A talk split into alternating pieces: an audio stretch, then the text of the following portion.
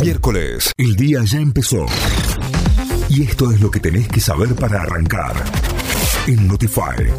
Ahora sí, vamos a las noticias. Nos informamos a través de nuestra web notify.com.ar.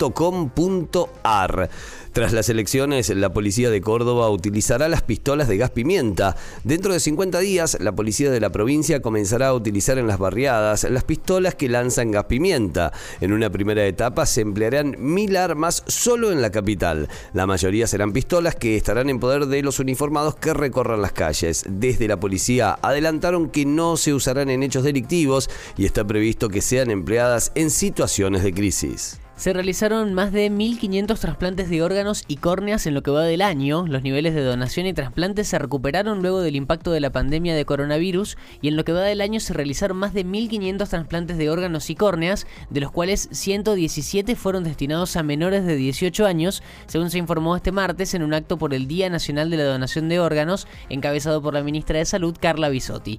Así, 776 pacientes en lista de espera recibieron un trasplante de órgano, 674 proveniente de donantes fallecidos y 102 de donantes vivos y se realizaron 726 trasplantes de córneas. Alberto Fernández se reunió con Nicolás Maduro y volvió a reclamar el fin de los bloqueos a Venezuela. El presidente argentino se reunió con su par venezolano, Nicolás Maduro, en el marco de la cumbre de presidentes sudamericanos que organizó Lula da Silva en Brasilia para revivir la UNASUR. Tras la reunión, desde prensa de presidencia indicaron Argentina reiteró la necesidad de que le quiten las sanciones impuestas por otros países. Por su parte, el presidente brasileño Lula da Silva dijo que no hay obstáculos para que Brasil financie la fase 2 del gasoducto Néstor Kirchner.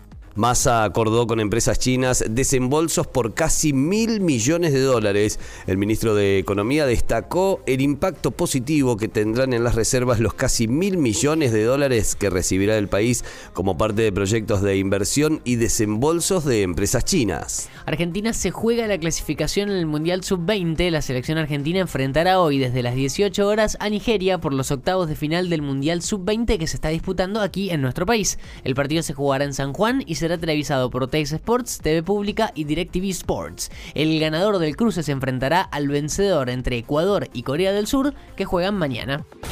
Notify, las distintas miradas de la actualidad para que saques tus propias conclusiones. De 6 a 9, Notify, plataforma de noticias.